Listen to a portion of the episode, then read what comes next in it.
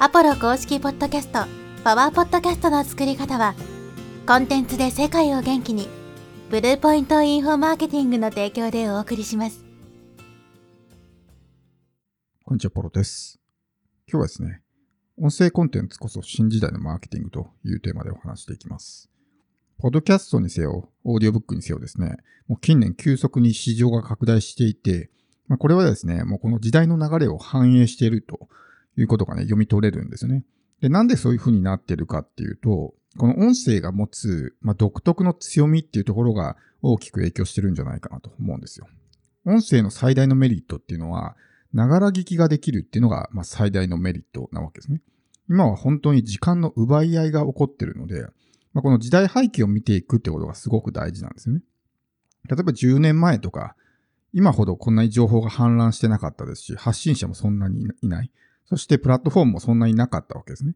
だから人々はそんなにいろんなものに時間を奪われるってことはなかったわけですよ。でも今の時代って、本当にね、数多くの発信者がいて、しかもプラットフォームもね、たくさんありますよね。Facebook 見たり、インスタ見たり、Twitter 見たりとか、ブログ読んだり、YouTube 見たりとかね、その他マイナーな媒体も含めて、いろんなものを見てるし、まあ、日常生活もですね、いろいろ忙しいので、とにかく時間がない人が多いわけですね。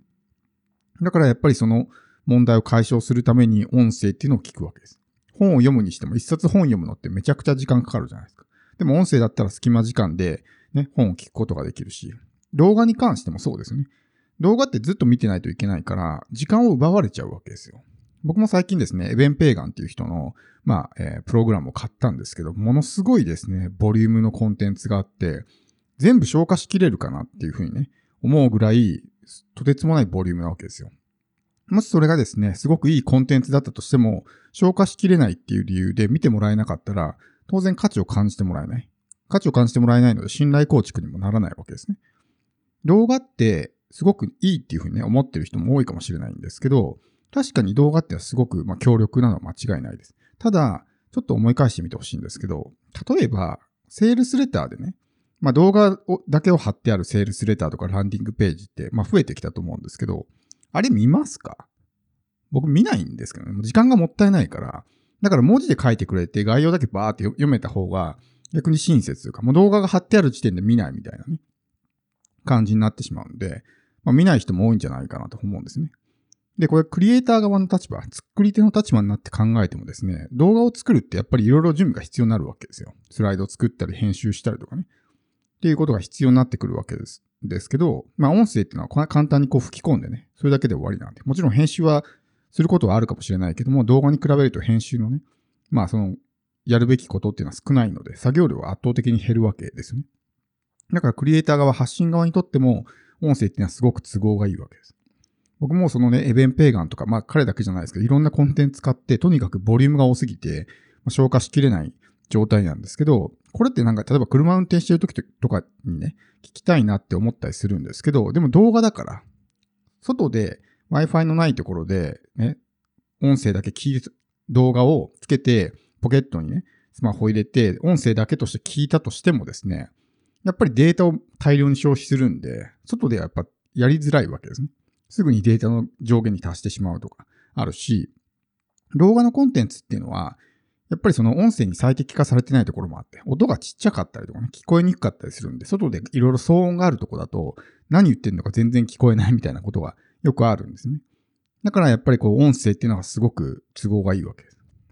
だからこそ、それが反映されて、まあ、ポッドキャストにしろ、まあ、オーディオブックにしろね、市場がこれだけ伸びてきてるんだと思うんですよ。アメリカの情報だと、ジェン Z ですね。まあ、ジェネレーション Z。今10代の、まあ、ティーンエイジャーたちが、まあ、主流ですけど、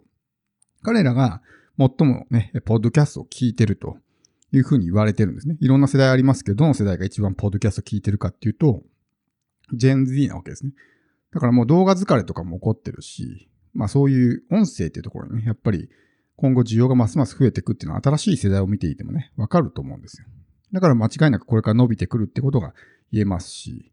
ね、えーその作り手にとっても非常に作りやすい音声コンテンツっていうのはね、音声吹き込むだけだから、本当に作業量が小さくて済むわけですね。一生懸命作って何時間もかけて動画作ってね、YouTube に出しても視聴回数5回とかだったらね、もったいないわけじゃないですか。だったら5分10分でポッドキャストってね、入って出した方がいいわけですよ。しかも日本に関して言えば特にそうですけど、ポッドキャストとか、まあオーディオブックとかもそうですけど、参入者が圧倒的に少ないわけですね。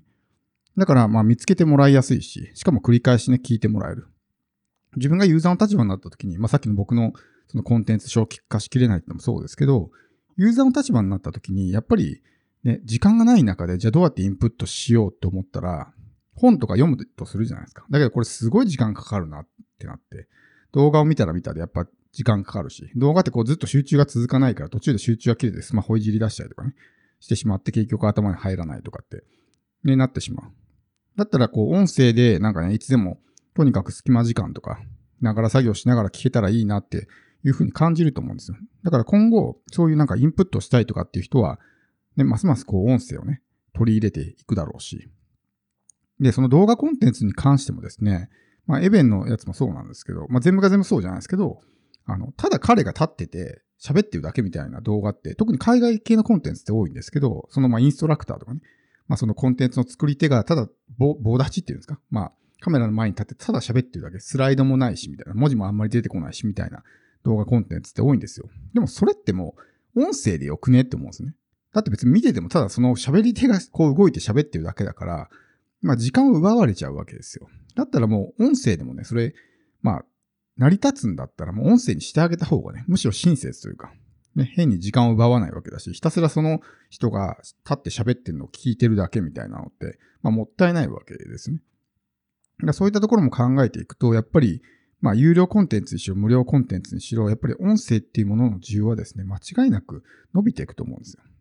今あなたがいろいろね、まあインプットとかしてる中で、やっぱり時間が足りないってあると思うんですね。人生がどんどん複雑化していって、そういう情報もね、ものすごく増えましたよね。それこそ10年前と今比べるだけでも相当情報の数って増えたと思うんですよ。そんな中でいる情報、いらない情報とかを自分で選別していかないと、とにかくその全ての情報をね、キャッチすることはできない。しかもそれを効率的にやっていかないといけないわけですね。限られた時間、1日24時間で、インプットだけじゃないですからね、僕たちがやってることって。当然商品作ったり、情報発信したり、まあその他も雑務とかね、人に会ったりもあるし、あとはまあプライベートな家族との時間とかも必要になったりとかするし、ってなるともう時間が全然足りないんですよね。でも音声っていうのは、音声を聞くことによって時間が倍になるわけですよ。同じ1時間でも2つのことが同時にできる。何か作業するっていうことと、音声を聞くってことができるわけだから、まあ、時間が倍に増えると考えてもいいわけですよ。一度に2つのことができるわけだから。持ち時間が48時間に増えるみたいな。厳密には48時間じゃないですけど、まあ、倍に増えるというふうに考えてもいいと思うんですね。だから時間がない現代人だからこそ、やっぱりそういう音声コンテンツの需要が増えてきているわけですね。音声で聞きたいっていう、まあその声で聞きたいっていうね、人もいるとは思うんですけど、やっぱり一番大きなところは時間の問題だと思うんですよ。だからこそやっぱりそうやってね、えー、音声を聞く人が増えてきている。ポッドキャストにせよ、オーディオブックにせよ、市場がものすごい勢いで拡大してきてるっていうのは、まさにそういうことだと思うんですよ。だから、個人起業家とか、まあ中小企業もそうですけど、絶対に音声っていうのはやっておいた方がいいんですね。まあ、見つけてもらいやすいっていうのもあるし、相手と接触して聞いてもらえるっていうのがあるわけですね。まあさっきも言ったみたいに動画で例えばいいものを作ったりとか、ね、文章で何かいいものを作っても、時間ないから見るのやめたってなっちゃったら、ね、まあ当然何も相手はね、自分の話を聞いてくれなくなるんで、少しでも話を聞いてもらおうと思うんであれば、相手の時間を奪わない形、できる限り奪わない形でやっていく必要があると。であればやっぱり音声がね、一番都合が良かったりするわけですね。まさにさっきのセールスレターじゃないですけど、動画セールスレターとか、もう動画がピッて貼ってあって何も書いてなかったらもう見ないみたいなね。時間がもったいないし、みたいな。しかも、ものによっては何分間の動画かもわからないようなものもあるわけですね。ってなると、これ、見たらね、大量の時間無駄するかもしれないなと思ったらもう見ないとかね、なってしまうんで、であれば、ね、音声にすれば、音声だったらまあ、ちょっと隙間時間に聞こうかなとか、だから聞きしようかなみたいなことで聞いてもらうことができたりするわけです。だから今後、まあそういう集客とかマーケティングとかやっていく上で、絶対音声っていうのは、まあ世の中のニーズ的に必要になってくるんで、これだけもう時間が足りない、時間の奪い合いが起こっているような現状を見ていてもですね、間違いなくそういった需要っていうのはね、伸びてくるのは、まあ、明白なので、なので、まあ、ポッドキャストにしろ、オーディオブックにしろ、あるいは自分の有料コンテンツの中で売る音声コンテンツにしろ、まあ、そういったものもですね、必ず作っていった方がいいわけですね。自分がユーザーの立場になってみて、本当にしみじみと思うのはですね、とにかくコンテンツを見る時間が足りないっていうことなんで、まあ音声がですね、それを解決してくれる、まあ一つの手段であるんでね。なので、まあ自分の見込み客のためにもなるし、まあ自分も作りやすいっていうのもあってね、自分のためにもなるし。なので、音声コンテンツっていうのは絶対やっておいた方がいいですし、これからはそういう集客方法、やっぱりみんな見ないとか、すぐに集中力が切れるとかね、すぐに離脱するとか、そもそも見てもらえないっていうところをクリアするのであれば、絶対にこの音声コンテンツっていうのはね、